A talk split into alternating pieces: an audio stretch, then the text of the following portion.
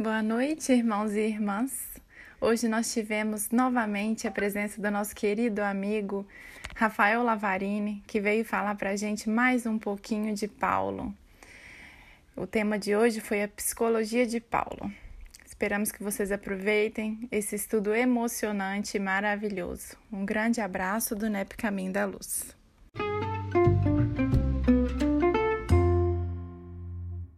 Querido amigo, mais uma vez aqui nós estamos sem teu nome.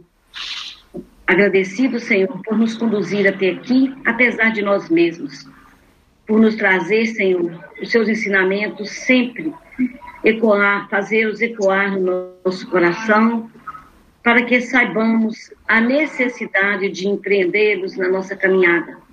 Fortaleça-nos, Senhor, para que isso seja uma verdade a cada dia, que possamos enxergar no nosso próximo a nossa, o nosso irmão, e trabalharmos assim, Senhor, em teu nome, na tua seara, de mãos dadas contigo, em benefício do crescimento mútuo nosso, de todos que estão ao nosso lado. Abençoe esse nosso pequeno grupo, Senhor, o nosso esforço de aqui estar, a nossa vontade, alimenta, para que possamos estar sempre. Muito obrigada e que assim seja. Vamos lá, gente. O Rafael Lavarini já, já, já é de casa, já mesmo, né? Eu não gosto muito de ficar fazendo muita apresentação, não. Lendo muito currículo, não. o Lavarini já está aí conosco, a gente já conhece muito.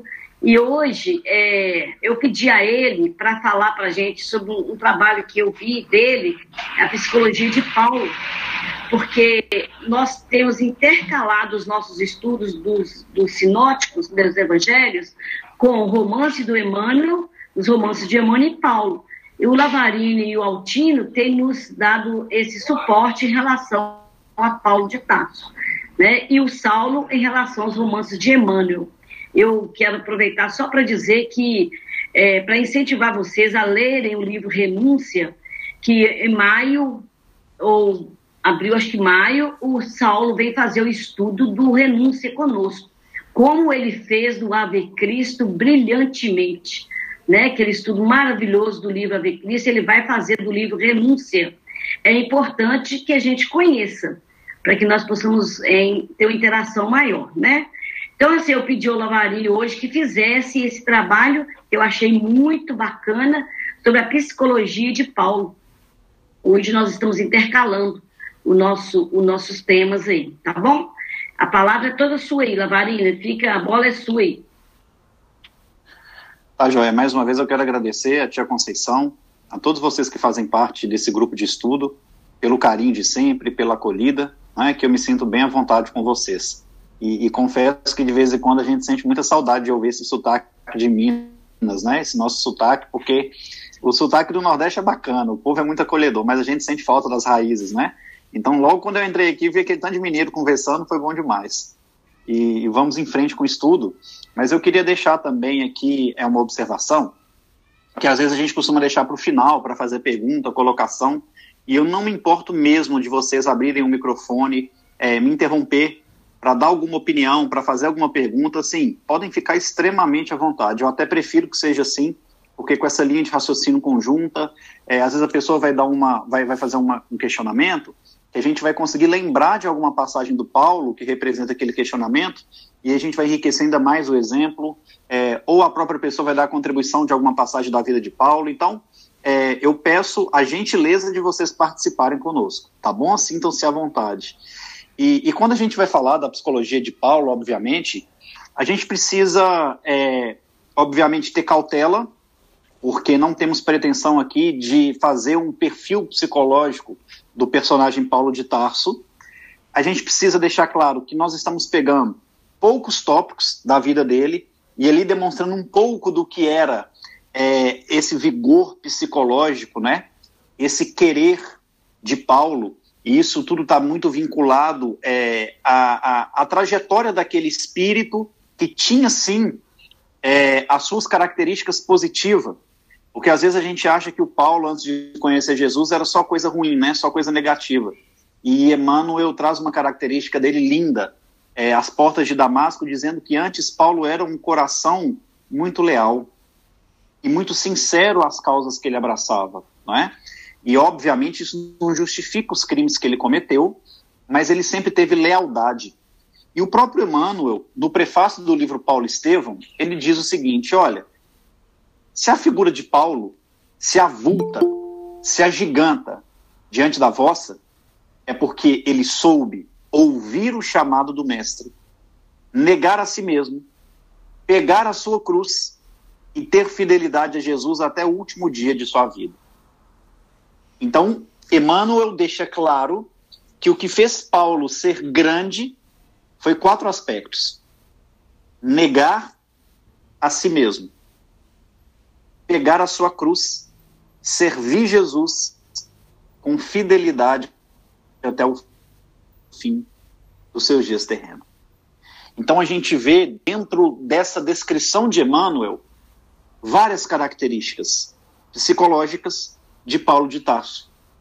A primeira, ele ouviu o chamado do mestre. E quantas vezes a gente escuta muita coisa, mas a gente não consegue ouvir. A gente não deixa aquele verbo tocar a nossa alma. Os primeiros discípulos, e a gente vai dar um grande exemplo sobre isso daqui a pouco, eles tinham uma característica muito interessante que eu passei a observar nesses romances em especial, também nos evangelhos. Normalmente, quando eles estavam dialogando com alguém, poderia ser algo tenso ou uma, uma conversa mais suave. Eles tinham uma consideração em ouvir a pessoa. E aqui Emmanuel ainda cita né, o exemplo do próprio Estevão, quando ouvia o pai, nos lamentos que Josedebe fazia a ele, que eles ouviam, que ele ouvia o pai, palavra por palavra. Então eles tinham uma dignidade no ouvir. E é interessante que depois que eles ouviam a pessoa, eles costumavam ficar em silêncio absoluto por algum tempo, para que depois eles pudessem falar. E vocês já perceberam como que costuma ser os nossos diálogos? A gente fala e a pessoa muitas vezes não espera nem a gente terminar de falar e já está fazendo um comentário em cima da nossa fala. Tia Conceição, pode ficar à vontade. Não, eu estou falando que é eu. Eu sou assim. Sim, eu também. Eu também, Tia Conceição. A gente tem esse problema, né? Mas a gente, a gente percebe que eles, além de esperar a pessoa concluir, depois que a pessoa concluir, eles ficavam raciocinando. Ficavam parando meditando. E a gente é muito assim, bate e volta, não é? Bate e volta.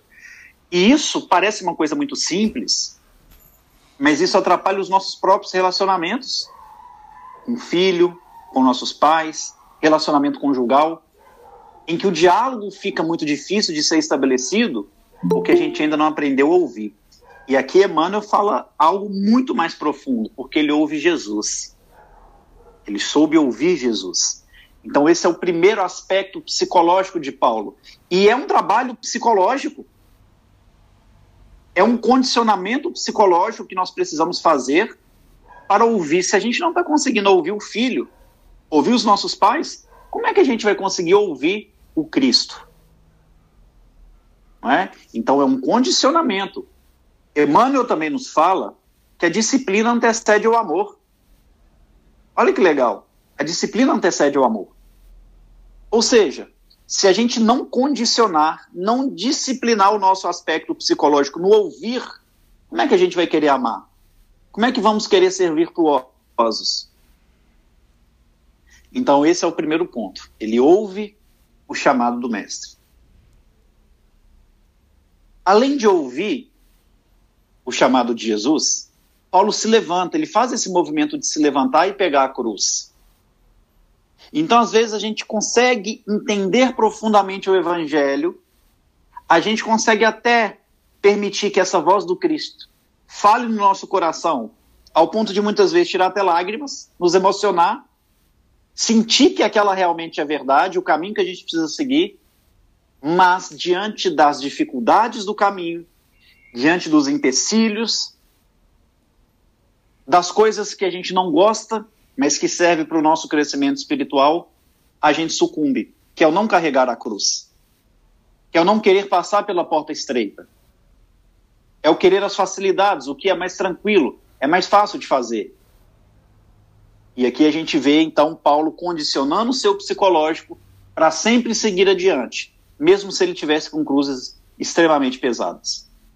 Como, por exemplo, no momento em que ele passava por Corinto em uma das viagens missionárias, e ali ele recebe os açoites no rosto. Em especial, eles miravam, né? Tentavam acertar ali nas 39 chibatadas, 39 açoites, que era o número de chibatadas que eles costumavam dar, na boca de Paulo. E por que será que eles tentavam acertar a boca dele? Porque já era um grande pregador. Já era o cara que levava o evangelho como Jesus havia falado e profetizado a Ananias, aos reis, aos filhos de Israel, aos gentios, a todo tipo de gente, a todo tipo de povo. E ali então ele é castigado na boca, e a gente vê uma cruz muito pesada. Imaginem só, hoje nós não precisamos, obviamente, do martírio material, pelo menos nós que vivemos no Brasil. Há uma tolerância, não é? Nem se compara com o que era naquele tempo. Sabe qual foi a primeira atitude de Paulo depois que ele acabou de apanhar? Diante daqueles juízes ali injustos, falar de Jesus. Deve ter quebrado o dente. Gente, se já tiver dor de dente, a maioria que já deve ter tido dor de dente, não é? E a dor de canal, então, imagina o tanto que não dói. Será que Paulo tomou 39 bastonadas no rosto, na boca, e ali ele não quebrou vários dentes? Se é que já não tivessem quebrados antes, né? Um tanto que ele já havia apanhado. Já havia sido, inclusive, apedrejado nesse momento da história. E ele vai ficar ali lamentando as dores. E nós estamos falando do ponto de vista físico. Porque as morais ainda são até mais difíceis. Paulo continua falando de Jesus. Parece algo simbólico, que está falando de uma dificuldade fisiológica, mas a gente percebe a grandeza desse homem. Continuou falando de Jesus Cristo. Então, ele consegue ouvir o chamado, negar a si mesmo, porque para ele fazer tudo isso, imaginem só, Paulo chegou em Tarso, na terra natal, onde todo mundo esperava que ele ia voltar como um grande doutor, ele era a maior esperança da juventude, da raça dele. Muitos acreditavam que Paulo seria o grande cara para levar Moisés a todos. Tanto assim é que quando apresenta-se Paulo na obra, Paulo Estevão, naquele diálogo com um amigo dele, Sadoc, o Sadoc, com um olhar até muito invejoso, fala assim: É, Paulo, eu estou vendo aí, ó, a biga romana lá na porta, o seu carro, né, romano. Você já tem cidadania romana, tão jovem, se vestindo como um romano, legitimamente romano. Então, esse aspecto exterior, exterior de quem dominava pela força, Paulo apresentava, e ali Samônio, admirado com aquilo, e aí Samônio começa a tecer elogios sobre o caráter da inteligência de Paulo, do intelecto, afirmando, é, e sei também que você tem tido acesso aos melhores professores augusto grego, uma inteligência invejável. Quando assume o púlpito no sinédrio, deixa todos extasiados pela fluidez da sua fala. Então, Roma dominava pela força, Grécia pelo intelecto e Paulo passeando pelas duas escolas do mundo de uma maneira fantástica, aos olhos do mundo como aos olhos de Samônio. Mas quando Samônio continuava tecendo elogios, Desses dois aspectos de Paulo, ele interrompe Samônio e diz o seguinte: Mas no meu coração encontra-se a lei. E um dia colocarei gregos e romanos aos pés de Moisés. Então veja o ideal de Paulo na juventude, quando ele é abordado nesse contexto. Mesmo com o exterior aparentando um romano, dominando pela força, e o intelecto desenvolvendo e sendo elogiado, obviamente, ao gosto grego e pela capacidade intelectual dele, ele tinha como ideal, como psicologia de vida, fazer com que gregos e romanos se rendessem a Moisés. Então vejam a expectativa que o povo de Tarso não criou acerca daquele homem, daquele jovem. Muito se fala dos três anos que Paulo ficou no deserto, e que ele teve ali o que Emmanuel chama de permuta, porque às vezes a gente acha que no deserto Paulo só aprendeu com Prisca e Áquila. E Emmanuel fala que eles permutaram. Foi uma troca. Paulo também tinha o seu valor, tinha seu conhecimento, tinha sua lealdade, tinha vontade de seguir Jesus. Então a gente comenta muito esse período dele do deserto, mas a gente esquece que ao sair do deserto em Jerusalém, ele não foi acolhido pelos amigos de outrora, pela irmã, ou seja, pela família, e não foi acolhido nem na casa do caminho, que acolhiam tudo, mas Paulo eles não queriam acolher. E aí esse homem vai voltar para onde? Para Tarso. E ele fica em Tarso, o pai não quis saber de acolhê-lo, porque ele escolheu Jesus. E ele então fica três anos em Tarso. A gente comenta os três anos apenas do deserto. Mas ele continuou no deserto interior, só que em Tarso. Então, aquele período em Tarso foi para Paulo conseguir demonstrar para ele mesmo que ele era necessário para ouvir esse chamado do mestre e pegar a cruz, ele também tinha que negar a si mesmo. Ele tinha que negar ao homem velho, aquela gente que outrora criou tanta expectativa, agora via ele como um simples tecelão. Inclusive, Emmanuel fala que o pessoal ficava com pena dele, e aí comprava algumas peças na mão de Paulo para não deixar ele morrer de fome. Lá na cidade ele era conhecido como alienado pacífico, ou seja, um doido que não faz mal a ninguém. O doido que não taca pedra em ninguém. Então ele precisou negar demais, passar por cima do orgulho. O próprio Gamaliel foi muito importante nesse contexto, porque ao conversar com Paulo, antes que ele fosse para Damasco, na verdade, pessoal, são três personagens importantíssimos para Paulo entender a importância de negar o seu ímpeto de querer fazer tudo rápido. O primeiro, Ananias, quando Paulo quase foi apedrejado no pós-conversão em Damasco. E ali Paulo quis ir para Sinédrio, para já começar a fazer as pregações ali no templo. E quase ele morre já na primeira vez que ele foi se apresentar como cristão. E ele chega reclamando para Ananias a incompreensão, e Ananias então fala com ele algo fantástico: Meu filho, como que você quer jogar as primeiras sementes se você ainda nem as tem reunidas contigo? Não é que ele quer semear se nem as sementes ele ainda tem com ele. Depois, quando ele vai trocar ideia com Gamaliel, antes de ficar os três anos no deserto, Gamaliel fala com ele: Olha, você é como o homem que procurava o tesouro onde ele não existia. Você é o homem que procurava o tesouro onde ele não existia. Até hoje, você tem vivido para julgar o próximo como um religioso. Mas o trabalho, Saulo, é o movimento sagrado da vida.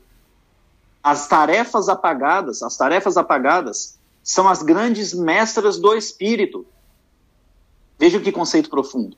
As tarefas apagadas são as grandes mestras do espírito. Então ele começa a tecer comentários sobre a importância do trabalho, do trabalho simples. E muitas vezes, meus irmãos, para a gente conseguir negar a nós mesmos, e se há alguma coisa dando errado na nossa vida, qualquer coisa que não está legal, relacionamento meu com a minha esposa, com o esposo, com filhos, o campo profissional, na casa espírita, a primeira coisa que a gente precisa fazer para retificar é simplificar. É simplificar o contexto. Uma simples caminhada com a esposa no final do dia, muitas vezes resgata um casamento. Que ali é a oportunidade de trocar uma ideia, de dialogar, fora daquele ambiente ali que às vezes está um pouco carregado, por tanto conflito. E aí o fisiológico já vai secretar ali hormônios do prazer, né? Porque o difícil aí é fazer atividade física. Quando a gente está fazendo, a gente sente prazer. E aí o campo psicológico já vai associar o prazer à pessoa que está do seu lado, já vai contribuir um pouquinho, né? Então são coisas simples que nos mostram o que é belo na vida e que resgata relacionamentos. E Paulo precisou aprender isso e ouviu muito de Gamaliel o recomeço com simplicidade. E foi extremamente importante para a vida dele inteira porque ele nunca viveu da fé. Ele nunca se envergonhou do trabalho que ele tinha. Pelo contrário, ele se orgulhava de não ter que ficar com um centavo do movimento cristão. Isso é maravilhoso, meus irmãos. Maravilhoso. Não é? Agora imaginem só. Ele teve um terceiro conselheiro, Pedro. Porque quando ele sai do deserto, ele já vai para Jerusalém também para pregar, igual ele fez em Damasco. E ali Pedro quando ouve de Paulo, né? Lamentos. Tal. Pedro fala com ele o seguinte: Judas foi mais ignorante do que perverso. Judas teve pressa da vitória. Judas era comerciante, entregava mercadoria, pegava moeda. E ele achou que o reino dos céus era assim também. Por que será que Paulo faz essa analogia? Ó, Pedro faz essa analogia com Paulo. Porque Paulo também tinha pressa para vencer. Ele tinha pressa para pregar o evangelho para muitos. Olha o ideal, olha a projeção psicológica dele lá no início do livro, colocar gregos e romanos aos pés de Moisés. Gente, só mudou. Ele queria colocar gregos, romanos e fariseus agora aos pés de Jesus. Por isso que ele já vai direto para Jerusalém, para começar pelos fariseus. Não sei se vocês perceberam nas viagens de Paulo, tem duas cidades que ele forçou para ir essas duas cidades, que ele queria de todo jeito. Primeiro, Atenas. Inclusive foi no momento que ele nem deveria ter ido, porque os amigos estavam tudo doentes, ele foi sozinho. A única cidade que ele foi sozinho, a única que ele não conseguiu fundar nenhuma igreja doméstica. Porque não era programação de Deus, era programação dele. E foi o lugar que ele sentiu mais depressão. Sentiu uma tristeza profunda e só foi amenizado com a chegada de Timóteo avisando que em Corinto estava Prisca e Áquila, aquele casal maravilhoso que fez companhia para ele no deserto, que havia anos que Paulo não os via.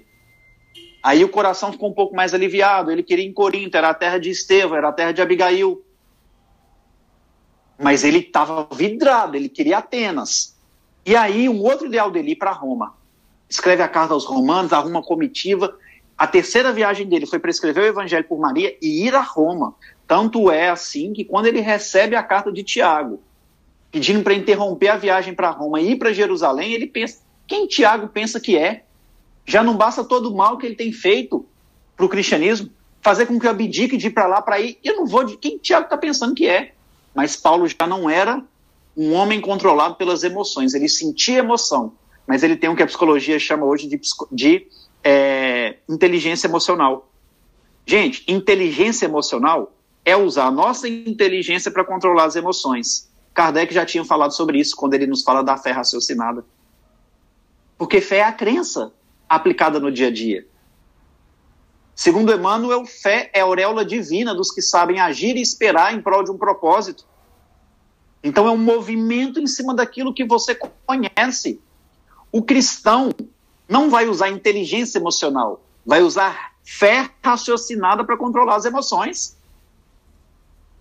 Vai usar os ensinos do Cristo para controlar os ímpetos. E ali ele faz uma oração com esse entendimento para tentar controlar aquele turbilhão de emoção, já fica mais calmo. Depois da oração, ele abre o pergaminho no capítulo 5 de Mateus, item 23. Reconciliai com teu inimigo enquanto estás a caminho com ele.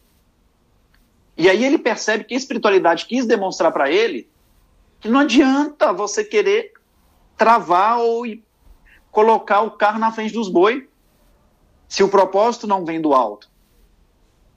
Então ele teve uma grande decepção. Ele vai para Roma depois, mas ele foi como um preso. Ele foi encarcerado. Ele chegou lá e foi algemado. Não é? Então a gente vai percebendo que Paulo, para ele criar uma psicologia crística, não que ele tenha se tornado um espírito puro, mas em concordância com os ensinos de Jesus, foi muita luta. Quando ele termina de ver Jesus no caminho de Damasco, as portas de Damasco, acontece um fato muito interessante. Quando termina aquela cena maravilhosa, aquele, aquela luz mais forte que o sol do meio-dia, Emmanuel fala que Paulo estava entregue às próprias trevas. A luz de Jesus encheu o coração dele de esperança, de coragem, mas não iluminou o espírito de Paulo. Uma oração que a gente faz, um trabalho social, algum movimento, certamente vai nos trazer esperança, vai nos deixar encorajado. Agora, iluminação espiritual vai correr por nossa conta. Jesus aparecer para Paulo não significava que Paulo tinha virado santo mas ali ia começar uma trajetória enorme, árdua, para ele conseguir ouvir o chamado do mestre. E esse foi o primeiro, a primeira a primeira grande característica de Paulo depois da conversão. Ele não tinha dúvida que ele tinha que seguir Jesus. Então, ele ouve profundamente aquele chamado. Ele aprende que precisava negar a si mesmo, se humilhando aos olhos do mundo, mas simplificando a vida aos olhos de Deus, pelo trabalho de um simples tecelão. Ele pega a cruz, porque quando vinha dificuldades, Paulo ficava mais firme. Poderia ser aí no pós-conversão ou depois de 30 anos da conversão. Aparecia dificuldade aí que o homem demonstrava que realmente era cristão. E isso facilitou ele chegar no quarto aspecto descrito por Emmanuel aqui, que é a fidelidade de propósito. Ele foi fiel até o fim. Ele levou a cruz até o fim. Por isso que ele escreve poucos dias antes de morrer para Timóteo: Combati o bom combate, venci a carreira, guardei a fé. Quando ele está lá na segunda viagem com, Lu, com Silas, Lucas e Timóteo já tinham ido para Tessalônica, ele fica em Filipos com Silas. Haviam inaugurado uma igreja na casa de Lídia, uma viúva que vendia púrpura, era comerciante. Inclusive, quando eles chegam, eles ficam surpresos em Filipos, porque só as mulheres tinham um hábito religioso da oração próximo a um grande rio, em meio à natureza. E ali Lídia oferece a própria casa, não apenas para hospedar os discípulos de Jesus, mas também para inaugurar uma igreja doméstica. Porém, Paulo percebeu que a palavra deveria alcançar mais corações e ele começa então a pregar em praça pública. Até ter acontecido um incidente. Uma pitonisa, muito conhecida na cidade, ganhava dinheiro pra caramba com a mediunidade e era sócia de alguns comerciantes daquela cidade. Então, tinha gente ganhando grana em cima, em cima dela e ela também ganhando bastante dinheiro. Nos finais das pregações de Paulo em praça pública, ela costumava falar mais ou menos assim: Recebei esses deuses, não são, an... não são homens, são anjos enviados do Altíssimo. E começava a fazer maior propaganda para Paulo e para Silas. Imaginem só. Silas, muito novo, começando uma primeira viagem missionária, Paulo já tinha ali uma maldade maior, no bom sentido. Já tinha o pé no chão, já tinha já um ponto de equilíbrio mais favorável, né, para perceber as coisas. Procurou saber quem que era aquela mulher, o que que ela fazia na cidade e ficou sabendo que ela comercializava os dons mediúnicos, ganhava grana. Depois de uma semana que todo dia essa mulher, no final da pregação, falava, Emmanuel fala que Paulo desce da tribuna improvisada e a passos firmes a passos firmes, chega até ela e proíbe aqueles espíritos de se comunicar por meio daquela médium. Vejam só a autoridade moral que ele já tinha. Tanto é que um dos seguidores de Paulo, isso está em Atos dos Apóstolos, em determinado ponto ali é, da história, ele chega para tentar também desobsediar uma pessoa. E ele vai conversar com o espírito. E ele, conversando com o Espírito, fala: em nome do nosso Senhor Jesus Cristo e de Paulo de Tarso, a quem eu sirvo, sai desse corpo, né? É o famoso sai desse corpo que não te pertence. O Espírito não só não saiu, como respondeu aquele doutrinador: Eu sei quem é Jesus e conheço Paulo. E vós, quem sois? Então não adianta falar no nome de Jesus, de Paulo, de Chico Xavier, se nós não damos o testemunho moral.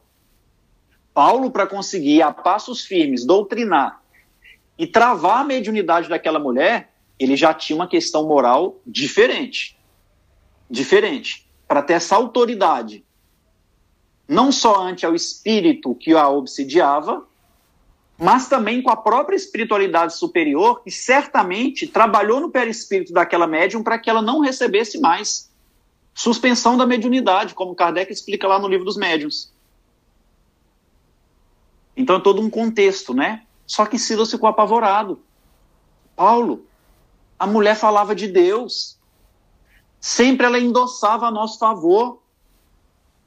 O pessoal estava nos ouvindo mais, porque aqui ela é escutada. Ela é respeitada em Filipos. Será que nós não tomamos prejuízo com isso? E aí Paulo responde em dois aspectos. Primeiro, nem todos os espíritos que falam de Deus provêm de Deus. Vejam que lindo isso. Nem todos os espíritos que falam de Deus provêm de Deus. E outra coisa, Silas, como que nós vamos julgar uma tarefa que não foi concluída? Ela tem falado que a gente é anjo. Estamos sim no movimento do cristianismo, mas a gente ainda não concluiu a tarefa. Então esse pensamento de Paulo é fantástico. quando a gente entende o porquê que Emmanuel disse que Paulo persistiu até o fim, que ele teve fidelidade até o último dia da vida, fidelidade de propósito. Ele não achou que a carreira estava findada quando ele começou a receber elogio. Gente, na terceira viagem missionária em Éfeso, Paulo, além de fazer curas em praça pública, fazer pessoas que não caminhavam voltar a andar, enxergar, começa a sair luz de Paulo. Paulo se transfigura em praça pública na cidade de Éfeso. E além da transfiguração de Paulo, vem um fenômeno de voz direta. Fenômeno de voz direta em praça pública só aconteceu três vezes na história do cristianismo primitivo: no batismo de Jesus, na transfiguração e com Paulo de Tarso em Éfeso mas ele não se dava por vitorioso. Ele não se dava como espírito diferenciado. Ele concluiu a tarefa. Ele finalizou a carreira guardando a fé. Então vejam o aspecto de Paulo de determinação de propósito. E às vezes a gente começa as coisas muito empolgado, muito bem, depois a gente vai desanimando. Vai fazendo de qualquer jeito empurrando com a barriga, ah, não, isso aqui eu vou deixar para resolver na próxima encarnação. Gente, se o problema está nessa vida, vamos resolver nessa. Se a oportunidade caiu nessa vida, vamos fazer e vejam. A tarefa pode ser simples aos olhos do mundo, mas se a gente fizer com excelência, ela vai se tornar maravilhosa. Vamos fazer com a capacidade máxima do que a gente tem de intelecto, mas principalmente do nosso coração, do sentimento, em tudo até para lavar uma louça. Talvez muitos não possam gostar. Lavar um banheiro. Preparar uma comida. O trabalho profissional que eu não gostaria, mas eu estou tendo que trabalhar nele agora. A tarefa na casa espírita que não é o que eu esperava. Vamos fazer com excelência. Vamos esforçar para fazer cada vez mais, sem reclamar, sem se queixar, sem ficar com a cara fechada enquanto está fazendo alguma coisa. Porque assim vai fluir vai ficar tudo mais leve, mais fácil. E assim era Paulo, determinado, era leal ao propósito, negou os interesses. E às vezes a gente tem sofrido muito, muito, muito, muito nessa atual geração, porque a gente tem criado necessidades que não são necessárias. A gente tem perdido o sossego, o sono, esgotado o fluido vital, porque a gente tem criado necessidades desnecessárias. E Paulo era cirúrgico. E eu me lembro aqui do Emmanuel descrevendo a casa de Prisca e Áquila. Vocês imaginem só. Emmanuel descreve a mobília que tinha na casa de Prisca e Áquila. Porque ali ele fala na obra que cada objeto na casa do casal tinha. Vejam só, cada objeto na casa do casal tinha sua utilidade. Se a gente começar a olhar o que tem dentro da nossa casa, o que, que é útil? O que, que só fica ali de enfeite? O que, que só fica ali parado? Cada objeto na casa do casal tinha uma utilidade. Então, às vezes, a gente cria muita necessidade desnecessária. E isso é uma característica de quando nós não estamos abdicando de nós mesmos. Em prol de uma causa que talvez seja muito maior. Estou dando exemplo de objetos dentro de casa, mas poderia ser muitos outros. Né? Eu separei um trecho do livro que, para mim, é um dos mais emocionantes é fantástico e para mim é o trecho que mais representa a psicologia de Paulo em todo esse contexto que nós coment estamos comentando. Antes, porém, eu vou deixar aqui aberto também, porque eu falei que é, é, é os cristãos costumam ouvir as pessoas para depois falar, então agora eu vou deixar o microfone aberto, que vocês devem ter ficado com vergonha de me interromper, né? Deve ter muita gente querendo falar, mas ficaram com vergonha de interromper depois que eu contar essa história. Então fiquem à vontade para participar, que aí no segundo momento eu já volto com essa passagem de Paulo, que para mim é uma das mais especiais da obra. Para quem está com esse livro aqui, inclusive, ó, que é o mesmo que a Tia Conceição, tá? A mesma edição, para ir acompanhando, e quem quiser acompanhar a leitura que a gente vai fazer de um pequeno trecho, página 390, tá bom? Se alguém quiser falar, pode ficar à vontade.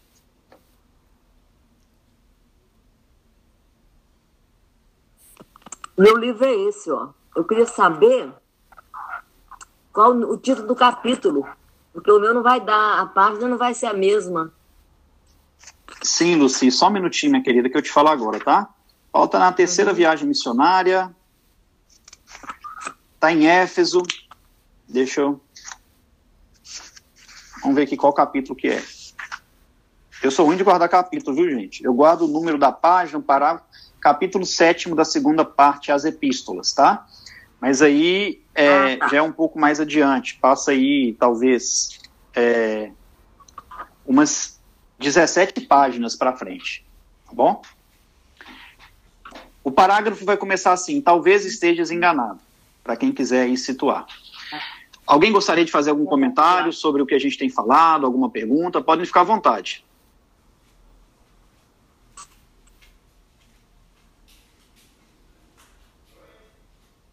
Queria saber, eu queria saber, se repetir, é o quarto, quarto parágrafo?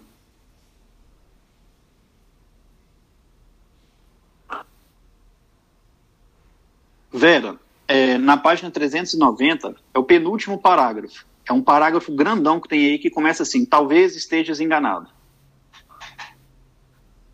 Penúltimo parágrafo. Sim.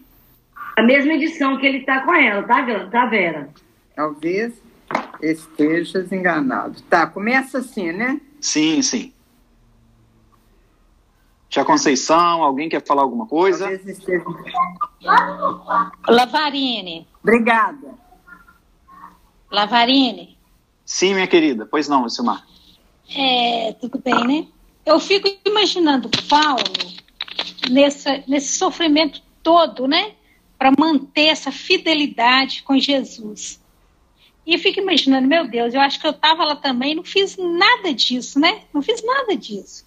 E hoje é, eu estou aqui tentando novamente, lógico com o mínimo de fidelidade em relação a Paulo, mas também numa esperança tão grande. Toda vez que eu estudo Paulo, meu coração enche de alegria, enche de esperança, sabe?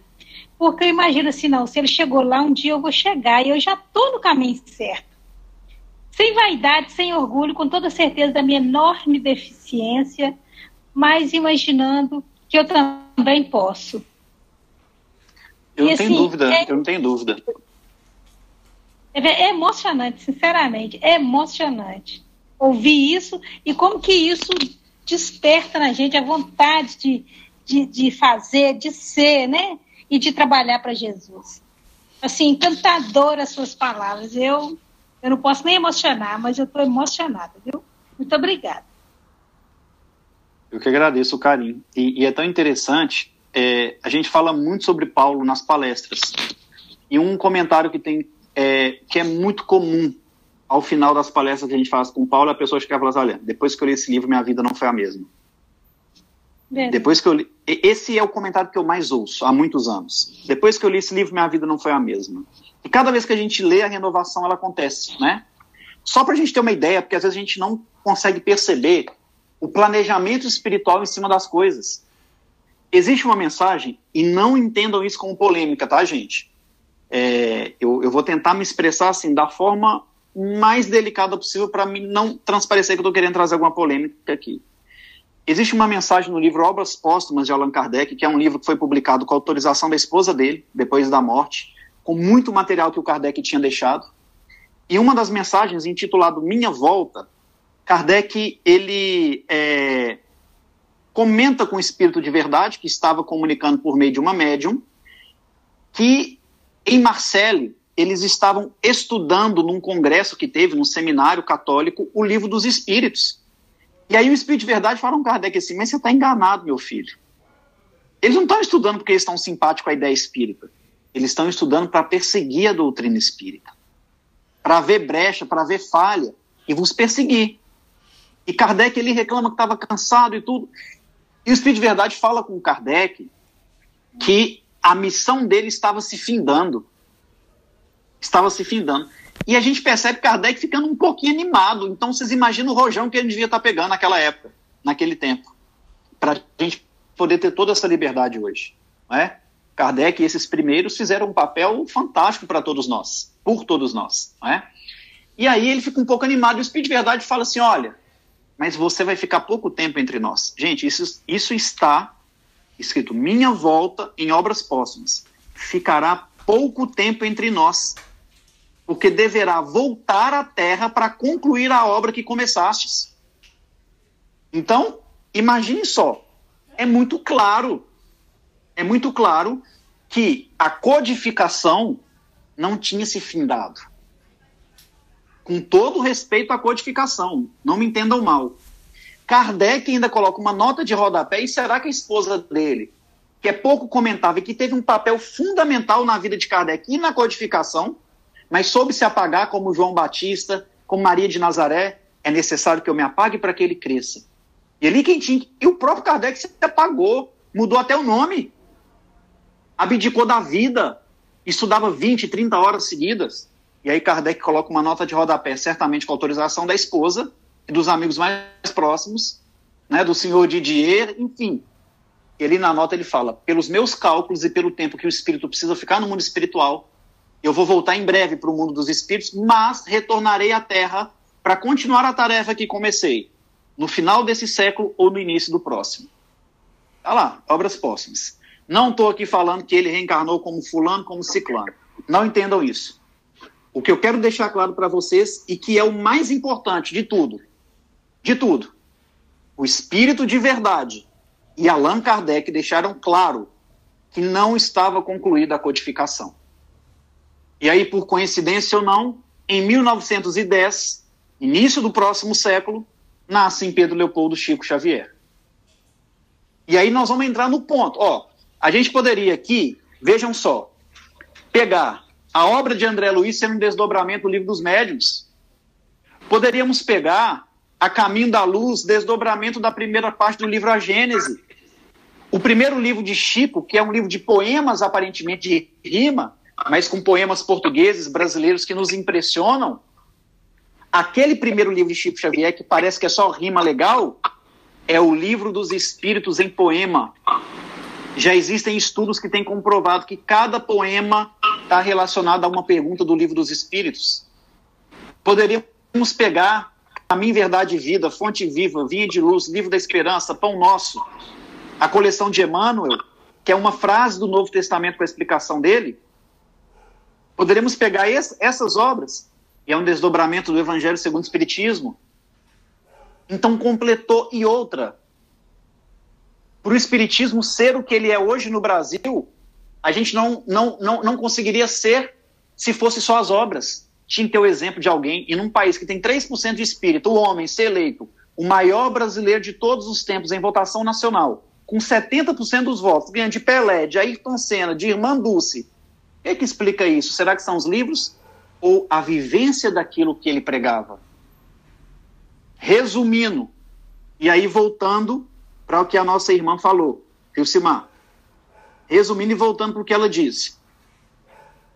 Perguntaram para Chico Xavier, de todos os mais de 500 livros que ele recebeu, qual o mais importante? E ele respondeu Paulo Estevam. Será que agora a gente está convencido que esse livro não é romance? que ele é um livro de estudo profundo. Gente, a meu ver, Paulo Estevam tinha que ser o regimento interno de toda a casa espírita. Paulo Estevam deveria ser regimento interno de casa espírita e até dos nossos lares. Aqui a gente vai ter um guia, um manual. Irmã Aila fala que é Ato dos Apóstolos visto dos bastidores, ou seja, mais detalhes, mais aprofundado. Isso é uma freira católica, não é? Então, vejam a preciosidade dessa obra, que não vai contar só a vida de Paulo. Poderíamos tirar aqui vários elementos, vários personagens, contexto de funcionamento de igreja primitiva, falar de mediunidade, de perdão, de tudo que vocês imaginarem. Eu peguei um pouquinho, eu não consegui colocar tudo no livro Prisioneiros do Cristo. Foi um livro de quase 300 páginas, eu coloquei mais ou menos 20% das prisões de Paulo deu um outro livro de mais 300, quase 300 páginas. Então imaginem só a riqueza que a gente não tem numa obra como essa. E precisa ser desvendado, precisa ser estudado, precisa ser meditado. Por isso que as pessoas que lêem o Paulo Esteu falam assim, opa, minha vida não foi a mesma. E isso aqui não é para diminuir as outras obras de Kardec, do Chico, ou ainda falar que isso é mais importante que o Evangelho. Porque o Paulo Estevão tem um segredo e quando a gente descobre esse segredo, ele se torna mais belo. Sabe qual é, pessoal? É tentar fazer relação em cada parágrafo dessa obra com uma passagem do Evangelho. E se a gente fizer esse exercício, nós conseguimos. E aí o Paulo Estevão realmente ele vira um livro ainda mais extraordinário. Pegar cada pedacinho desses aqui de ensino e fazer conexões com o Novo Testamento. Com o Novo Testamento. Esse é o grande segredo para a gente mergulhar nessa história fantástica e a entender da maneira que precisa ser entendido. Se alguém quiser mais participar, pode ficar à vontade, tá? Eu queria falar que eu li é, esse livro que você citou, é, do Depois da Morte, né? Ah, esse do Allan Kardec, depois que ele faleceu, e eu fiquei encantada. E isso me chamou a atenção sobre o desencarne dele. E eu, eu, eu concordo em gênero e número com você, porque eu só pensava nisso. Ao ler esse livro, eu fiquei encantada com ele e me veio isso em relação a, Sim, e... a Chico Xavier. Ô Vera, e, e, veja que interessante, minha querida. É, esse livro, assim como o livro chamado O que é o Espiritismo, ele é pouco conhecido por todos nós. A gente conhece pouco. E são, e são pérolas, né? Tanto o que é o Espiritismo como obras póstumas são pérolas. As eu próprias revistas encantada. espíritas também. Eu fiquei encantada. É Realmente. É fantástico. Realmente. Eu Mais concordo. alguém quer participar? Senão a gente vai seguir aqui. Com a psicologia Ô, de Rafael. Sim, meu amigo, fique à vontade. Isso que você falou aí sobre o estudo do livro Paulo Estevão em paralelo com, com, com os evangelhos, está lançado, você mesmo lançou o desafio aí, começa a fazer isso e, e construir esses livros para trazer mais para nós, né? Sim, sim. O negócio é que. Você e seu, você e seu amigo Teco, né, que são peritos em Paulo Estevam. Ó, eu vou compartilhar. Pegar essa empreitada aí, que você é um jovem, né? Eu já estou com 81, vou, vou tá batendo na porta aqui. Eu não tenho mais capacidade para fazer nada, né? Dou uma pequena contribuição, mas não. Mas você que é jovem, e tá gente, tô com vontade de pegar esse cara e, dar uma surra nele e falar isso. Não tem idade para fazer tá, Você lançou o desafio aí para você mesmo. Então, então tá lançado o desafio. Zé Carlos, eu vou, eu vou, eu vou falar uma frase do Gamaliel para o senhor. Ele, quando vai se converter e vai lá conversar com Paulo no Sinédrio, ele fala assim, e, e Paulo fala assim, mas o que, que, você vai mudar de fé agora, nessa idade? Você vai transformar o quê? Você está ficando doido? Você não está normal, não. E aí Gamaliel, com muito equilíbrio, fala com ele, muito inspirado, né? E eu vou usar essa frase e falar com o senhor. Em qualquer idade, nós podemos e devemos operar a nossa iluminação. Então, não que o senhor não esteja, mas esse discurso de não dou conta mais, não consigo, é bobagem. Quem sabe, não é? Com 81 anos não começa também a escrever um livro. Todo mundo tem capacidade, né? Não tem ninguém melhor que ninguém, não. E se precisar da minha ajuda, é só me falar que a gente escreve junto. Tá bom. Vou tentar. Foi, foi, ressonância do que a gente tem falado com ele essa semana aí, tá? Perfeito. A gente está junto, Lavarini, naquele, naquele, naquele programa, projeto da Cris, o Lúcio Maranhão, né? E nós também temos escritos aqueles textos. É, e agora a gente vai fazer Atos dos Apóstolos, né? E tem cada texto maravilhoso do Zé Carlos. Ele fez Lucas, João, Marcos, é, textos maravilhosos. Agora quer parar. Oh, meu pai eterno. Não, não. Vamos adiante, vamos em frente, vamos parar não. Olha, é, essa parte aqui é maravilhosa. É para mim, como eu disse, é uma da, da, das mais significativas da obra. É o momento em que Paulo vai na terceira viagem missionária para Éfeso procurar Maria de Nazaré para escrever o evangelho por ela. Na segunda viagem ele tem aquele encontro com Maria e é um encontro memorável. Só deixa eu só perguntar, tia Conceição aqui, acaba às 8 horas, tia Conceição? Ah, você está com tempo disponível? A gente tem acabado 8h40, tem, tem ido até esse horário. Sim, tá? então vamos avançar mais um pouquinho, tá? Se tiver cansativo, vocês falam. Aí, tá. Paulo, na segunda viagem, ele encontra com Maria, e naquele Lavaria, encontro... Não, acaba não, não acaba não, desculpa te interromper, mas não acaba não. Vamos, vamos continuar. Pode deixar, vamos lá, Eleni. Vamos lá, meu amigo. É, na segunda viagem missionária, Paulo encontra com Maria e Emmanuel vai descrever aquele encontro em um parágrafo. Gente, fiquem espertos. Quando Emmanuel escreve pouco, é que ele está deixando a deixa para a gente estudar. Entenderam como é que é? Quando está esclarecido, beleza.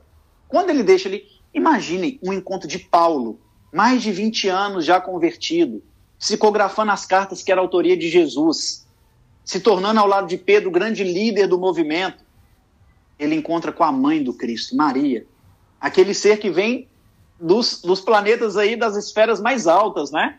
Recebeu Cristo, que soube se apagar como ninguém, que profetizou nas bodas de Caná, fazei tudo o que ele vos disser, apresentando ele para o mundo, a partir de agora siga, porque ele é o cara, não é?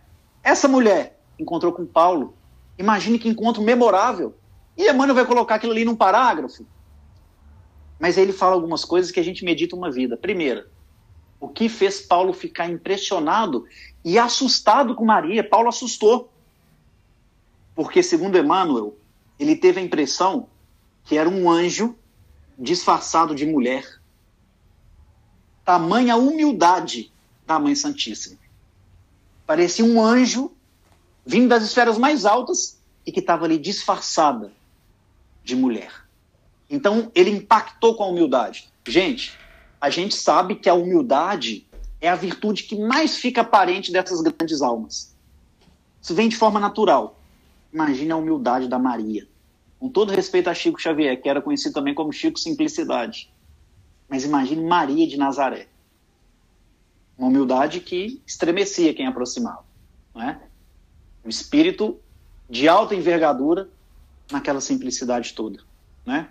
Tudo bem, esse é um ponto. O segundo, Emmanuel fala assim, ó, Paulo, além de ficar assustado com a humildade de Maria, ele se emociona muito quando ela narra fatos da vida de Jesus para ele. Em especial quando ela fala da noite inesquecível em que Jesus havia nascido. Emmanuel não comenta mais nada. Mas vocês já pararam para pensar? Éfeso, uma cidade mais baixa, na Turquia, e a casa de Maria numa colina. Ficava, por exemplo, 40 quilômetros mais ou menos da igreja de João, que João havia fundado. Então era longe da igreja e o acesso muito difícil. Até hoje o acesso é um pouco complexo e ficava no alto daquela colina. Isolada, isolada. Até hoje a casinha dela é muito isolada de tudo. Só tem floresta perto, mata. E aquela casinha maravilhosa. Imagine aquele encontro solitário em meio à beleza da natureza, no alto daquela colina, onde dava para ver o mar, inclusive, Paulo e Maria conversando sobre Jesus. Quando a gente vai numa palestra, e aí com todo respeito, né, cada um tem um perfil, a pessoa fala da parte científica da doutrina, o outro fala lá da parte da psicologia, o outro mais para a parte filosófica, mas quando a gente vai, senta na palestra e ouve alguém que fala do Cristo, gente, emociona é diferente. Toca o coração. E eu aprendi isso com o meu pai. O papai sempre fez questão de me acompanhar nas palestras. E aí, quando ele completou 45 anos, ele descobriu um tumor cerebral. Eu até narro um pouquinho disso no livro, né? dessa experiência. E aí, o que acontecia? Eu, ia eu, eu sempre tive medo de andar de avião, medo não, pavor. E aí eu saía de Minas, de Sete Lagoas, e tinha que fazer uma palestra em São Paulo, no Rio, no Espírito Santo, nesses três estados, ou também Goiás, eu nunca ia de avião, eu ia de carro. Eu viajava 12, 14 horas, ia de carro, né? E papai descobriu o tumor, ele passou por três cirurgias no crânio, é, três no coração, radioterapia, químio. O médico deu para ele no máximo seis meses de vida. Ele viveu nove anos. Né? Papai tinha uma fé, um entusiasmo. E eu falava assim, pai, é, eu tô indo é, viajar. Ficava sem graça, porque eu sabia que meu pai ficava três meses sem dormir, com dor de cabeça 24 horas por dia após o tumor medicamento nenhum ajudava, né? E eu, como é que eu ia convidar meu pai para viajar 14 horas comigo? E eu sabia que ele gostava de me acompanhar. Aí chegava assim, um, dois dias antes da viagem, pai, eu vou viajar amanhã, depois da manhã, vou fazer palestra em Caraguatatuba, em tal lugar e tal. É, vou ficar com saudade do senhor, vim aqui para despedir, pá. Aí eu olhava e falava, mas por que, que você não me convidou? Aí eu ficava meio sem graça. Não, pai, eu quero ir. Você deixa eu ir com você? Ele nunca deixou de ir uma viagem comigo. Só quando ele estava, às vezes, numa cirurgia, alguma coisa assim, ele nunca deixou uma viagem. E o que me surpreendia nesse período, em que ele estava mais frágil, mais sensível, né, por aquela enfermidade, é que eu poderia estar falando de Paulo, de Estevão, de Chico Xavier, de tudo. Quando eu voltava a fala pro Cristo, para alguma passagem do Evangelho, eu sempre olhava para papai, porque ele sempre me deu muita segurança enquanto eu falava, ele chorava, como uma criança. Bastava falar de Jesus, ele chorava como uma criança. Então aquele passou a ser também o meu termômetro, não é? Sempre, aqui nós estamos num ambiente de estudo. A proposta é um pouco diferente. Mas sempre que a gente vai fazer o uso da palavra, eu tento lembrar do meu pai e entender que cada pessoa que está ali ouvindo, cada pessoa que está ouvindo, tem também seus dramas, suas dores, suas dificuldades. E o que lava a alma do ser humano é Jesus. Gente, nós estamos falando de Rafael, um simples mortal, ou de qualquer outro palestrante que fala do Cristo e nos emociona. Agora imaginem um encontro de Paulo com toda a sua grandeza e também soube se apagar para ouvir aquele anjo da humildade falar do filho. O que, que foi aquilo? O que, que será que aconteceu naquele encontro? Paulo saiu dali louco, louco, louco de vontade de escrever o evangelho. Disse, Meu Deus, essa mulher sabe demais. Imagina o tanto que aquilo não tocou o coração dele. Eu tenho que escrever o evangelho a partir dos relatos dela. Ele termina a segunda viagem. E a primeira coisa que ele faz na terceira viagem, ele vai para Éfeso. Quando ele chega lá, passa pela igreja, que era 40 quilômetros de Maria, e João fala o seguinte: Fi, o bicho está pegando aqui. Os fariseus estão invadindo o movimento. E a gente precisa de algum pregador como você que é firme para mostrar a superioridade do Cristo. Porque Jesus não pode ser um simples profeta como eles querem fazer. Jesus tem que ser o maior. Paulo certamente precisava ficar dois, três, quatro, seis meses com Maria. Porque naquela época era difícil arrumar papel, a escrita era muito mais complexa. E certamente ele queria beber com calma, como um pesquisador mesmo, um biógrafo da vida de Jesus ali pesquisando direto na fonte, pegando as informações e escrevendo.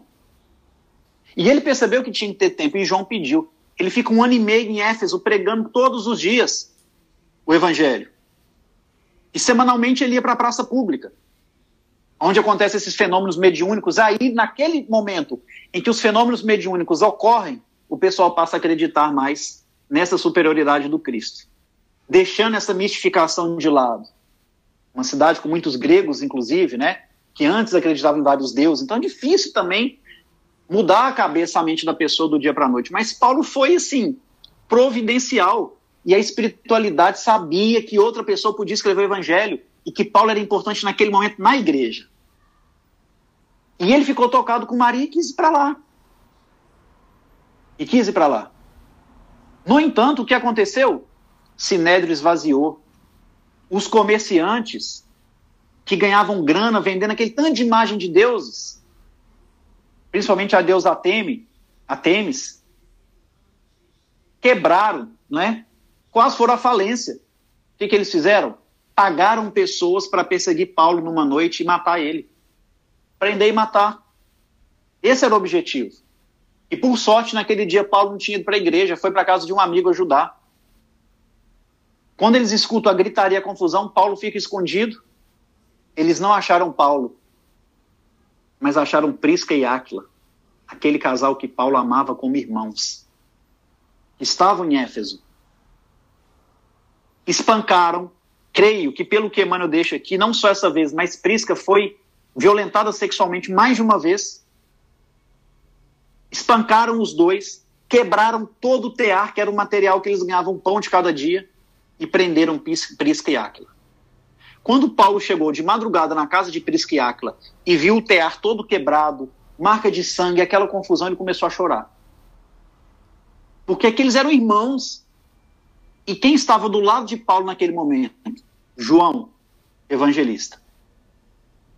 E aí Paulo fala mais ou menos assim: João, eu preciso ir embora daqui, eu preciso sair. As pessoas não podem sofrer por minha causa. Aquila são meus irmãos. Eles não podem sofrer por minha causa. Sabe o que, que João fala? Antes, ele ouve isso de Paulo, fica em silêncio, e depois ele fala o seguinte: A causa não é sua, Paulo, é do Cristo. Porque se fosse nossa, certamente falharia. Não ia dar certo. Né? Paulo fica calado, medita profundamente. É aquela história, o diálogo não era bate e volta. pensa e fala com João: Você tem razão, João. Olha a humildade. Olha a humildade. Um ouvindo o outro, interiorizando o ensino que o outro quer passar. Você tem razão, João. Mas pela obra do Cristo, eu vou precisar sair daqui. Porque senão a igreja pode perder com isso, com a minha presença. E aí, João pede para Paulo ficar mais. Você não vai escrever o Evangelho de Maria? Ah, não, se eu não conseguir voltar, eu mando alguém. Fica mais. Ele insiste para Paulo ficar. E aí, gente, nós estávamos fazendo só a introdução até agora, tá? Porque é agora que eu quero ler a frase que eu vim para ler. Eu preparei isso aqui para o estudo. As outras coisas foi só uma introdução até agora, tá bom? Aí vejam só a psicologia de Paulo agora. Ele vai fazer uma leitura da própria vida, né? Talvez esteja enganado. O que João fala, você podia ficar conosco. Talvez esteja enganado. Nasci para uma luta sem tréguas, que deverá prevalecer até o fim dos meus dias. Essa, para mim, é uma das frases mais extraordinárias de Paulo de Tarso. Nasci para uma luta sem tréguas, que deverá prevalecer até o fim dos meus dias. E às vezes a gente faz uma relação equivocada de paz de espírito com ociosidade. E Paulo entendia que o espírito dele precisava estar sempre em movimento. Não tinha que ter trégua. Sempre lutas. O que ele nos chama de bom combate, não é? Mais adiante. E ele continua. Agora, na verdade, Paulo vai fazer um pequeno resumo em um parágrafo grande da própria vida. Vejam que lindo. Antes de encontrar as luzes do evangelho, errei criminosamente, embora com um sincero desejo de servir a Deus. Pessoal, essa frase também é muito significativa, porque fala de um processo de auto-perdão. Às vezes a gente se cobra demais pelos erros que a gente cometeu. Ou achamos que a gente não vai ter tempo para refazer o que está errado. O espírito é imortal, a vida é eterna. A gente não pode ficar lamentando. Cair, nós vamos cair. Mas a gente tem que levantar sempre. Né? Então, aqui ele fala das angústias, né? É, do tanto que ele sofreu, o tanto que ele errou criminosamente e sofreu com isso. E ele continua: fracassei muito cedo na esperança de um lar. Paulo foi abandonado pela irmã, a mãe tinha desencarnado, o pai não quis acolher, a noiva que ele amava morreu, muito jovem. Quem de nós talvez estaremos preparados para não ter o, aconchego e a esperança de um lar? E mais, às vezes a gente não valoriza o que deveríamos valorizar no que se refere à família, ao lar que nos abriga. E Paulo aqui fala que ele fracassou muito jovem na esperança do lar. Isso é triste. É uma vida árdua, não é? Tornei-me odiado de todos. Isso também é muito pesado. Tornei-me odiado de todos, até que o Senhor se compadecesse de minha situação miserável. Quem então teve compaixão que mudou a vida dele? O Cristo. Por isso que ele mesmo escreve mais adiante: Tudo posso no Cristo que me fortalece tudo nós podemos também no Cristo que nos fortalece.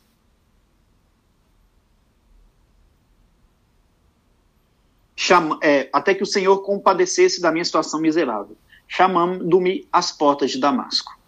Então, estabeleceu-se um abismo entre a minha alma e o passado. Um abismo entre minha alma e o passado quando a ficha caiu e ele viu a extensão das faltas, o próprio Paulo vai comentar para Ananias que séculos e séculos de trabalho em benefício do cristianismo não iria neutralizar o mal que ele fez aos seguidores de Jesus na aurora do evangelho. Nem por isso ele desanimou e deixou de lutar. Nem por isso ele não se perdoou. Abandonado pelos amigos da infância, tive de procurar o deserto e recomeçar a vida. A história de Paulo tem muitos abandonos. E esse procurar o deserto não foi só os três anos que ele ficou no deserto, literalmente, mas também três anos e pouquinho que ele ficou em Tarso, né? Que era aquele deserto íntimo, negando a si mesmo, para depois de quase sete anos da conversão, ele ter a primeira oportunidade de trabalhar em Antioquia, dada por Barnabé, orientado por Pedro, que sempre foi o equilíbrio do pós-crucificação. Da tribuna do Sinédrio, regressei ao tear pesado e rústico. Olha a simplicidade, né? Fazendo parte do recomeço. Vejam a simplicidade sendo a marca dessa virada que ele deu na vida dele. Quando voltei a Jerusalém, o judaísmo considerou-me doente e mentiroso. E a paixão que Paulo tinha ao judaísmo era muito grande. E não quer dizer que a gente que Paulo se tornou cristão que ele abandonar o judaísmo. A gente tem que lembrar que Moisés é a primeira revelação. Se a gente estudar Isaías, os Salmos, nós vamos ver que tem conteúdos extraordinários. E que tudo isso foi coordenado no mundo espiritual por Jesus. Então não quer dizer que a gente conhece a terceira revelação que nós vamos deixar também o judaísmo e deixar de tirar o foco do Cristo, que é o principal de todos eles. Não é? E Paulo ficou decepcionado, porque ele queria compartilhar aquela boa nova com os amigos. E ele carregava no coração, certamente, um carinho muito grande aos judeus. Tanto assim o é que a única carta que ele escreve de próprio punho, por 30 dias seguidos, foi a famosa carta aos Hebreus.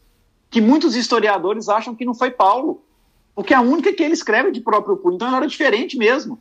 E Emmanuel fala que ele chorou todas as páginas que ele escreveu, cada frase ele escreveu chorando, chorando. A carta que ele destinou aos irmãos de raça. Então ele gostava muito e ele foi abandonado, né? Consideraram ele um doente, um mentiroso, um louco. E ele continua. Em Tarso, experimentei o abandono dos parentes mais caros, que o pai mandou escolher entre o pai ou Cristo. Isso é pesado. Já pensaram a gente ser mandado para fora de casa porque a gente quer seguir Jesus? pelo um pai, pela uma mãe. Foi triste a vida de Paulo, não foi, não foi rosas, não. Não foi o um mar de rosas, não. Agora vejam só a guinada que ele dá na vida. Desde então, trabalhei sem descanso. Porque muitos séculos de serviço não dariam para pagar quanto devo ao cristianismo. Ele repete o que ele fala com Ananias. Muitos séculos de serviço não dariam para pagar o que devo ao cristianismo. Trabalhei sem descanso e sair às pregações. E quando Paulo fala sair às pregações, a gente lembra de Francisco de Assis, que fala que o verdadeiro cristão prega o evangelho onde está, se necessário usando palavras. E foi exatamente isso que Paulo fazia. Na tribuna era uma oratória extraordinária, mas a pregação dele era muito mais profundo do que o que ele fazia nas tribunas. Peregrinei por diversas cidades, Visitei centenas de aldeias, porque as cidades são conhecidas nas cartas, né, na, nos trajetos, centenas de aldeias nos lugares pequenininhos. E aí o Rafael começa a falar no congresso A ou B e não quer atender a casa espírita pequenininha, porque fala num congresso grande. Paulo peregrinou em centenas de aldeias. Centenas de aldeias, que é uma grande lição para todos nós. Mas de nenhum lugar me retirei sem luta áspera. Então a cruz sempre acompanhando Paulo, a luta áspera. Sempre sair pela porta do cárcere, pelo apedrejamento, pelo golpe dos açoites. Muita gente queria ver a visão de Damasco que Paulo viu, mas quem queria sofrer o que esse homem sofreu? Pesado, né? Nas viagens por mar, já experimentei o náufrago mais de uma vez. Nem mesmo no bojo estreito de uma embarcação tenho podido evitar a luta. Então, até quando ele estava numa embarcação, ou seja, não vou precisar de caminhar, Paulo andou 16 mil quilômetros, tá, pessoal? A gente chegou a essa conclusão fazendo ali o Google Maps de todas as cidades. Fora o que ele foi nas pequenas aldeias, que eram centenas. 16 mil quilômetros, fora a viagem de barco. Então ali ele enfrentou fera, ele dormia ao léu, ficava com febre, passava mal, era assaltado, apanhava.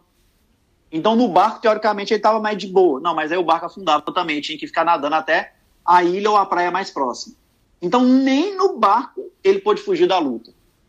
Agora, vejam como que ele vai fechar esse resumo da vida dele. Vejam o fechamento de Paulo. Mas Jesus me tem ensinado a sabedoria da paz interior, em perfeita comunhão com seu amor. Ainda que eu tenha feito tudo isso, que eu tenha sofrido, que eu tenha me decepcionado, que eu tenha experimentado a solidão, açoites, aprisionamentos, desgaste físico, psicológico, emocional, tudo isso. Eu tenho guardado a paz de espírito, que está em comunhão, em concordância o amor do nosso Senhor Jesus Cristo. Então, para mim, essa é uma das palavras mais extraordinárias de Paulo. E Emmanuel assim comenta: essas palavras eram ditas em tom de humildade tão sincera que o filho de Zebedeu não conseguiu esconder a sua admiração. João estava admirado. Mas certamente meditou, absorveu tudo que ele falou e João vai sentenciar e fazer com que realmente isso aqui se torne ainda mais belo.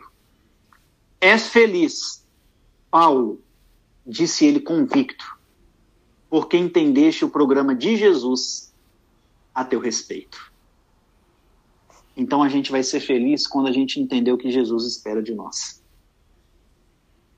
João ainda continua falando. Não te dou a recordação dos martírios sofridos, porque o Mestre foi compelido a retirar-se do mundo pelos tormentos da cruz. Ou seja, quantas vezes a gente reclama o peso da nossa cruz, das nossas dores, dos nossos problemas? E aí João lembra do sofrimento do próprio Cristo, que sem dúvida foi o homem que mais sofreu sem ser necessário sofrer na terra, não é? Regozijemo-nos com as prisões e sofrimentos. Se o Cristo partiu sangrando em feridas tão dolorosas, não temos direito de acompanhá-lo sem cicatrizes. E aqui João fala isso porque quem conheceu Paulo nessa fase da vida, já ali no final da segunda viagem, segundo o próprio Pedro, que fica assustado quando vê ele no final da segunda viagem, Paulo impressionava as pessoas pela quantidade de cicatrizes que carregava no corpo, principalmente no rosto. E aí, João obviamente faz uma analogia, né? Jesus saiu sangrando, a gente tem que carregar nossas cicatrizes. Então, gente, essa era a psicologia do Paulo. Podia também estar sangrando, sofrendo, abandonado, mas o propósito de servir a Jesus e levar adiante até o último dia da sua vida ele não deixava em vão. Por isso que o próprio mestre nos ensina: aquele que persistir até o fim será salvo. Não vamos desanimar. Vamos tentar fazer como nosso amigo Zé Carlos, que com certeza vai fazer. 81 anos e com o entusiasmo de um adolescente. Não é? 81 anos com o mesmo entusiasmo. Chico Xavier, antes de desencarnar, um dia antes do desencarne, Sabe o que ele pediu às pessoas para fazer? Levar ele no sopão que a galera estava preparando. Foi um carregando Chico de um lado, outro do outro. 92 anos, com aquele tanto de problema de saúde. Chico fez um esforço enorme para olhar por cima da panela e ver a sopa, deu um sorriso e falou assim: que beleza, que beleza, continue. A mesma empolgação do Chico era que ele começou como adolescente aos 17 anos. Então, que a gente possa aprender com esses exemplos não esmorecer, ouvir o chamado do Mestre, negar a nós mesmos, pegar a nossa cruz e ter fidelidade até o fim. Essa foi a psicologia de Paulo e o que fez dar certo, né? O que fez não ser mais ele vivendo, mas o Cristo vivendo na alma dele. E é o que certamente dará certo para todos nós. Muito obrigado pela paciência de todos, por terem compartilhado o carinho, o sentimento, não é? é as questões psicológicas também, né? Inteligência a gente está ligado por pensamento, então o que eu falo aqui é o que está brotando no coração de cada um. Eu sou só o porta-voz. Não é tanto dos desencarnados, mas também de cada um de vocês que estão conectados aí na mesma frequência. Então fica aqui minha gratidão. Tia Conceição, sempre que precisar, minha querida. Pode contar comigo que a gente vem com muito carinho, viu? Eu conto mesmo, a gente conta mesmo. Eu fico emocionada, né? Eu estou aqui emocionada mesmo. E assim, é porque eu vi o trabalho, né? E assim, superou muito o que eu assisti. viu, Lavari? A gente agradece demais a conta, porque eu, eu reli Paulo Estevam recentemente, né? E assim, já tinha muitos anos que eu tinha lido, e eu, eu reli, estou relendo todos, há dois mil anos, acabei renúncia, agora vou recomeçar o Ave Cristo. E realmente o, o livro de Paulo, ele, ele, ele, ele emociona a gente mesmo. emociona mesmo, nos deixa assim encantado cada vez mais. Como que pode uma pessoa né, erguer uma, uma, uma, o cristianismo como Paulo ergueu, sofrendo tanto? E eu acho assim fantástico, me emociona toda vez que eu, que eu ouço falar. E a gente agradece muito, Lavari, mas é muito mesmo, porque a nossa luta não é para manter o nosso grupo, o nosso, o nosso estudo, ela, é, ela foi, veio de um esforço grande de um grupo grande, amigo, fiel a Jesus, fiel a Kardec, e nós estamos aqui. Então, assim, a gente emociona em poder contar com, com vocês, né, que sustentaram, nos sustentaram, nos ensinaram a caminhar sozinhos. Daqui a pouco não estamos precisando de vocês, não. mas, mas assim, foi, mas foi importante demais, e é importante demais, né, que estejam conosco aí, nossa gratidão é eterna por você. Eu encho muita paciência do Avarim, sempre estou cutucando ele. Vou cutucar mais agora na questão dos, dos, do, do, dos textos lá dos Atos dos Apóstolos. Me aguarde. Pode contar comigo sempre, gente. Eu estou aqui para servi-los. Pois é, muito obrigada. Eu acredito que esteja todo mundo assim, com a resposta que a gente faz do nosso NEP. O que nós aprendemos com Jesus hoje? Né? Ao final de cada estudo nosso do NEP, a gente, eh, nós nos propomos a essa pergunta. Né? O que nós aprendemos com Jesus hoje? E Paulo nos ensina tudo sobre Jesus. E quando a Yusimar fez aquela, aquela colocação, eu, eu dei uma saída aqui, eu fui, eu fui abrir o microfone, apertei no telefoninho lá e saí. Mas é, quando ela colocou que hoje nós estamos aqui ainda é, sofrendo, a gente lembra demais do conselho de Abigail para Paulo, para que nós mantenhamos, né? Trabalhe, ame, né, né, né Lavarino? É o, é o conselho de é o conselho de Abigail que fortaleceu Paulo e que nos fortalece para mantermos fortes para seguir, né? Então a gente vai lembrando, lembra, como é que é o conselho mesmo, Lavarinho? É os quatro verbos de Abigail, né? É. Trabalhe. Ame, trabalhe, espere e perdoa. Perdoa. A gente, seguindo esses passos, é, esse conselho que fortaleceu Paulo, é o que, no, é o que nos dá sustentação também para a mudança íntima. Olhe bem. E, eu, e, eu, Altino, eu e o Altino, né? O Teco, na verdade, você chama de Teco, né? É, é o Teco. É, a gente, na verdade, teve audácia acrescentar um verbo aí na vida de Paulo, tá? Esperar, né? Esperançar. A gente teve a audácia de, de acrescentar um verbo, é. que foi o verbo, na verdade, em que Jesus falou com Paulo no caminho de Damasco. O verbo mais usado por Jesus em todas as curas que Jesus efetuava. Levanta-te levanta-te. Então, esse verbo é um convite para movimentar o espírito, né? E foi isso que Paulo fez também. Exatamente. Exatamente. Então, é, é, é lembrar isso mesmo. Esse, esse, esse conselho é certeiro.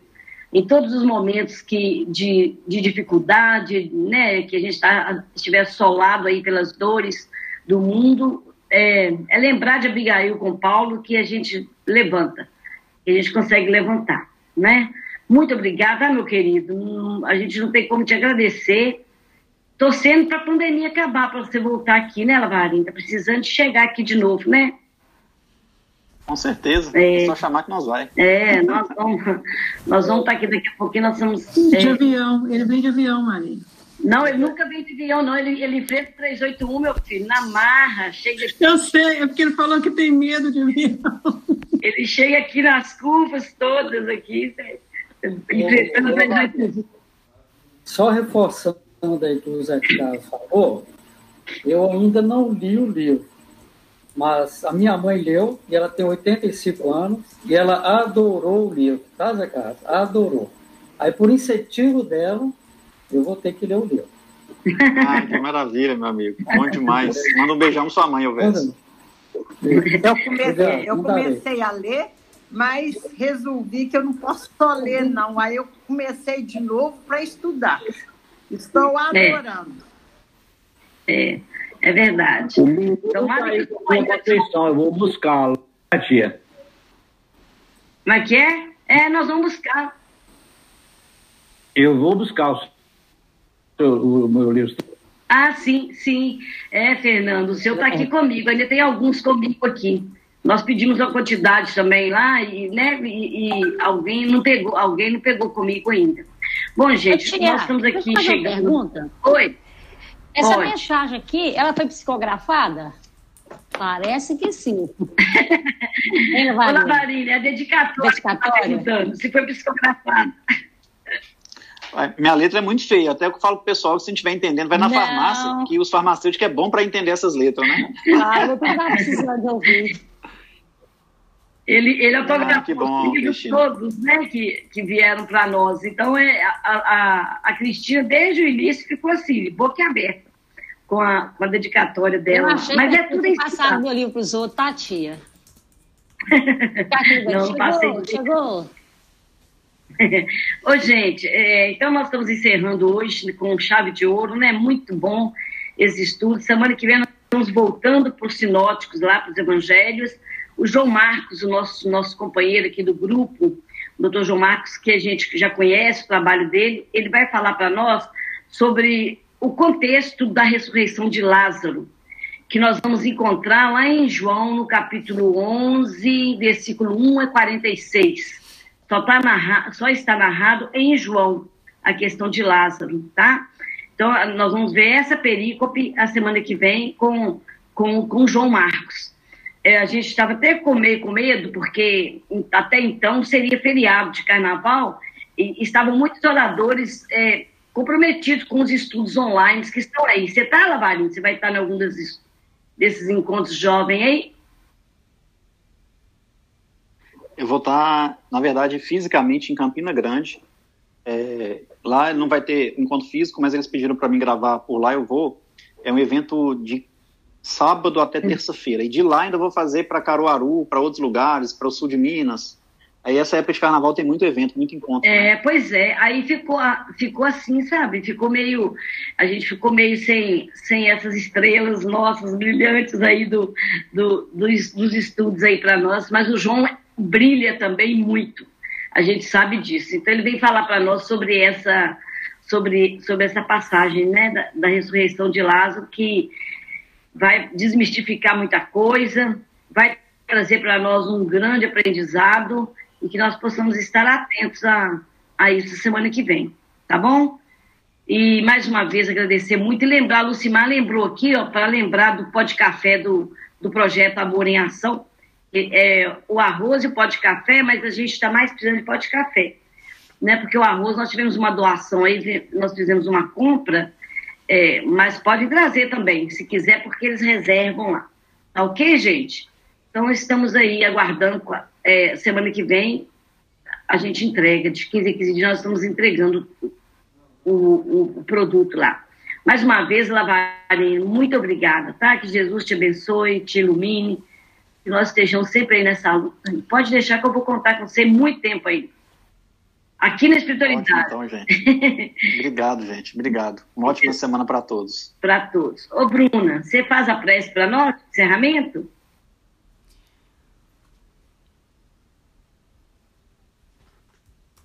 Ela tem problema com a, com a, com a, com a gravação, porque ela faz a gravação para nós, e por causa disso ela tem umas dificuldades lá na hora de gravar. Mas me veio à mente que ela deveria fazer a prece. Então, largue a gravação para lá e faça a prece.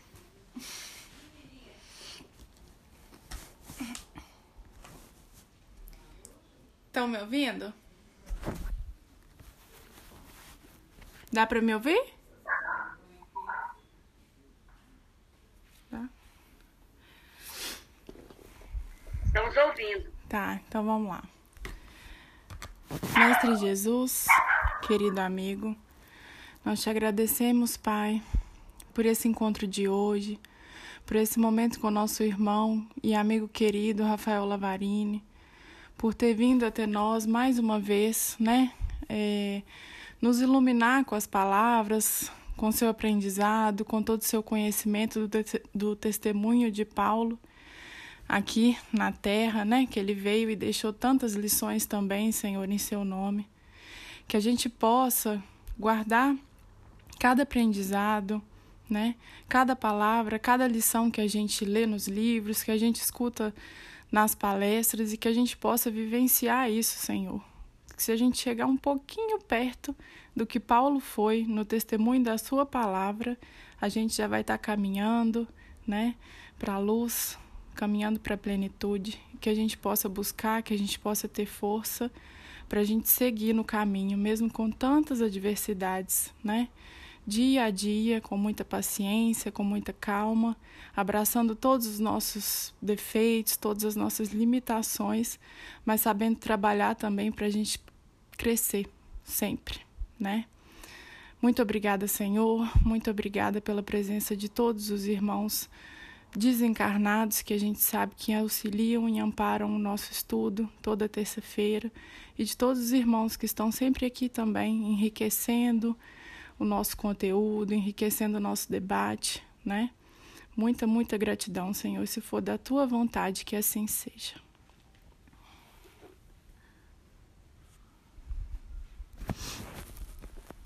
Que assim seja, gente. Boa noite para todo mundo. A Liliane, aí, que primeira vez está aí conosco, algumas pessoas que estão conosco pela primeira vez. A Liliane